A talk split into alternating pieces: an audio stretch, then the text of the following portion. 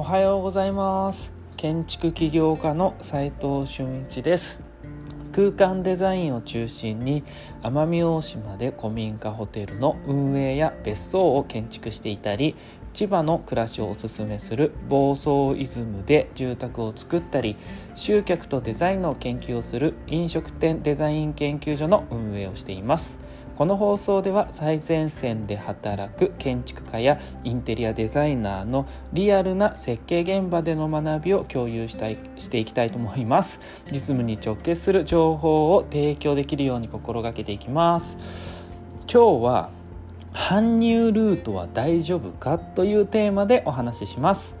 えー、これはですね、まあ、住宅でも医療の建築でもえー、まあ、飲食とかでもですね、えー、建築工事が終わった後に運ばれてくる家具とか機器とかの大きさによってね設置位置まで持っていけないよねっていうことにならないように搬入ルートの視点もちゃんと最後に入れて平面図書こうねというのが、えー、まあ、今日の結論にもなりますが、えそういう話になります。え要望やですねえー、設備検討しながらプランニングを今までしてきたと思うんですよ。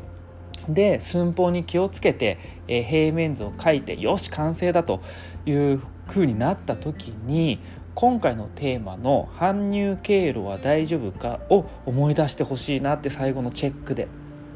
今までより良い空間により便利にしようと思って平面図を完成してきたんですけれども、えー、できた平面図を見て、えー、完成された空間イメージをしてですね、えー、そこにいろんなものをもちろん運び込みます、え住宅であれば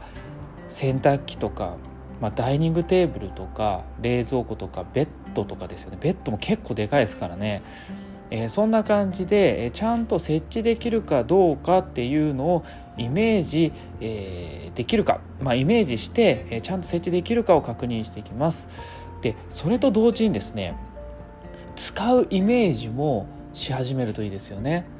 イメージシーンですよね。飲食店であればここで料理をしてできた料理をホールにお渡ししてお客様に、えー、提供するといった感じですよね。住宅であれば家に帰ってきてコートかけてえー、荷物を置いてお風呂入るみたいなそういう生活動線の、えー、イメージシーンを、えー、考えてみるといいかなと思います、えそうすることによってですね今出来上がった平面図が使いにくかったなとかもっと良いプランが見つかるかもしれませんので、え一度考えてみてください、え一度できたね平面図を書き直すことは結構よくあることなので、え書いては消し書いては消しをひたすら繰り返して、え元に戻ったり最初のプランにね戻ったりっていうこともよくある話で、え、新しい平面図ももちろんできたりすると。で何がベストなのかっていうのは繰り返し繰り返し検討をしてさらにそこから選択することで設計者としてのですね能力値も向上していくのでどんどんどんどんこう平面図を書いてみてください、えー、今日はですね搬入ルートは大丈夫かというテーマでお話ししました、えー結論は平面図ができた時に、えー、物のね搬入ルートをチェックするというと同時に使うシーンをイメージしましょうねということでした、えー、ちょっとね今日は短い放送になっちゃいましたけど最後のチェックには大切なことなので、えー、やり忘れないでください、え最後にお知らせさせてください、え奄美大島で、え海岸清掃を毎月日曜日開催しています。